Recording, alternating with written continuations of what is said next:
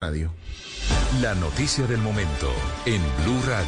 Mucha atención, acaban de encontrar tres cadáveres en tres bolsas que aparecieron en la localidad de Kennedy nuevamente un triple homicidio. Felipe García. Sí, señor Néstor, un nuevo caso de violencia se registra otra vez en el sur de Bogotá, esta vez en el barrio El Amparo de la localidad de Kennedy. Los cuerpos de tres hombres fueron encontrados sobre las cuatro y media de la mañana, abandonados en plena vía pública de este barrio con signos de tortura y en bolsas negras. Según indican las autoridades, hasta el momento se desconoce quiénes fueron los asesinos de estos hombres. Sin embargo, al parecer, Néstor, se trataría de un nuevo caso de ajuste de cuentas por rentas del microtráfico. Estos tres cadáveres estaban envueltos en viniltex negro dentro de una carreta allí en la localidad de Kennedy. Por esto llegó el equipo de explosivos hasta la zona de la policía, llegó al lugar y esto fue gracias a una llamada de alerta de la comunidad. Allí fue que se encontraron estos cuerpos sin vida. Según las primeras indagaciones de la fiscalía, estas tres personas, Néstor, habían salido hace pocos días de la cárcel. Esto hay que decir es una noticia en desarrollo.